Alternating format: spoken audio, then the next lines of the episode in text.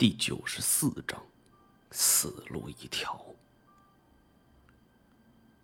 照目前这段铭文来看，八百媳妇国王是利用了葛天鹏这处古墓，巧妙的捏造了两国的本源，从而达到自己的政治目的。我忽然想到了一个可怕的事情：既然是古墓，它当然是处于封闭状态的，即便是这文章写的再好。又有几个人能看见呢？除非是八百媳妇国王故意留下这段线索，让后人来观看。那么只有一个前提：这个看似铜墙铁壁、不对外开放的古墓，实则是对所有人都开放的，因为只有外人进来，才会看到这段记载。原来八百媳妇国王早就知道葛天鹏不是什么好人，所以此人死后必然会引得盗墓贼光顾。一想到此人心思如此歹毒，我是顿感阵阵的寒意。明知葛天鹏的为人，却装的一副倾心接纳的模样，当然也并不排除八百媳妇国王。是在察合台安国夺权之后，就打探出了葛天鹏的底细。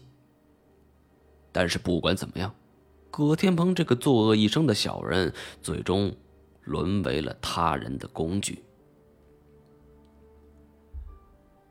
就在我们还站在鳄鱼嘴上讨论事情真相的时候，鳄鱼嘴开始了阵阵的战栗。剧烈摇晃之下，我们急忙抓稳。多亏鳄鱼这种生物皮肤粗糙，而这尊青铜像又是惟妙惟肖，这才没掉下去。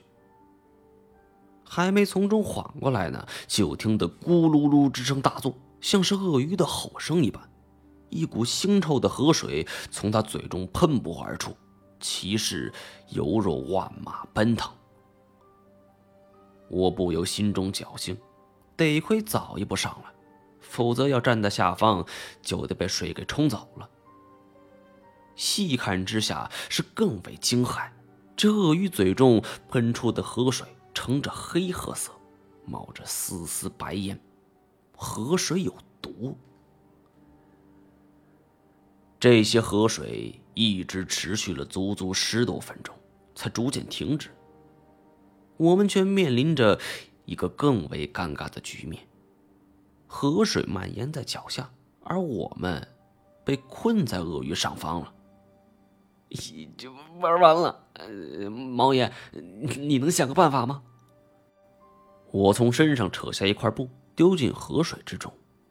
只见布条是飘飘荡荡，在触碰河水的一瞬间，哧啦一声，布条化为了丝丝青烟，顺带着还传来一股刺鼻的气味。我们三人是争相骇然呢，谁也没想到，看似清黑的河水，腐蚀力竟然如此之强。其实我心里倒也是不担心被这毒水给困住，因为这毒水总有消散的时候。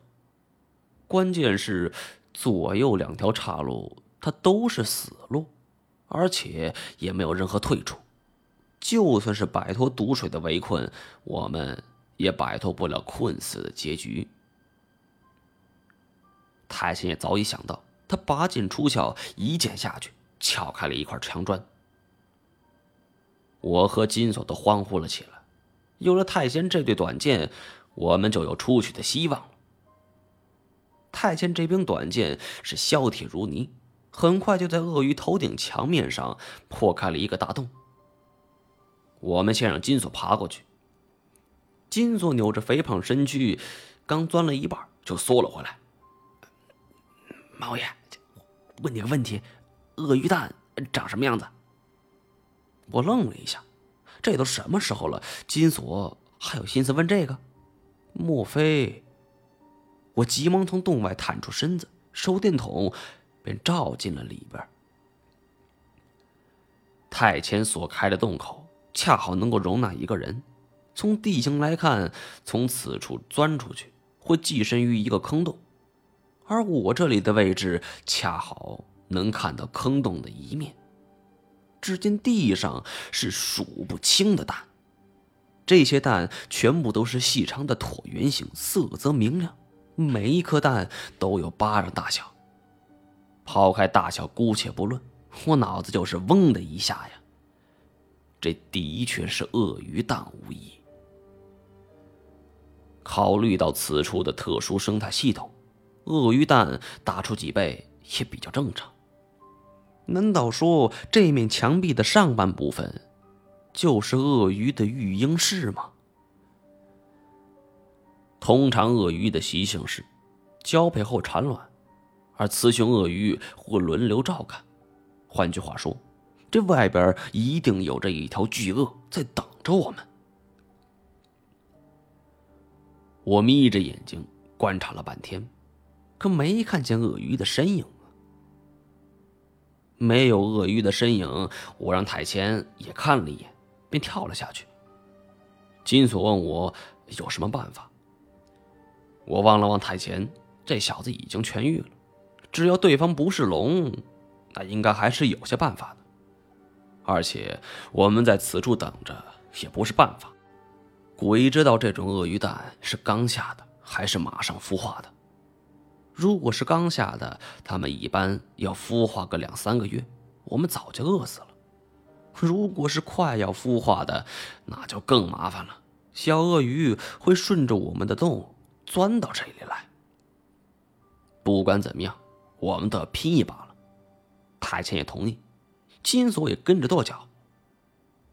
我们三个人是依次从墙上开好的洞里就钻了出来，正巧。处于一个坑内，这个坑它说大不大，说小不小，正巧能容纳我们三个人。我悄悄探出头去观察环境，并没有发现看守鳄鱼蛋的成年巨鳄，可能他们是此处的唯一霸主，没有外来生物敢偷蛋，所以也不用看护了。我仅仅是目测了一下。在场鳄鱼蛋足足七八十枚呀，要是能成功孵化，就是七八十条巨鳄。不过，我刚才说了，好像没有成年鳄鱼在此，金锁就跑了出去。他从最近的位置上抱了几个鳄鱼蛋，就走了回来。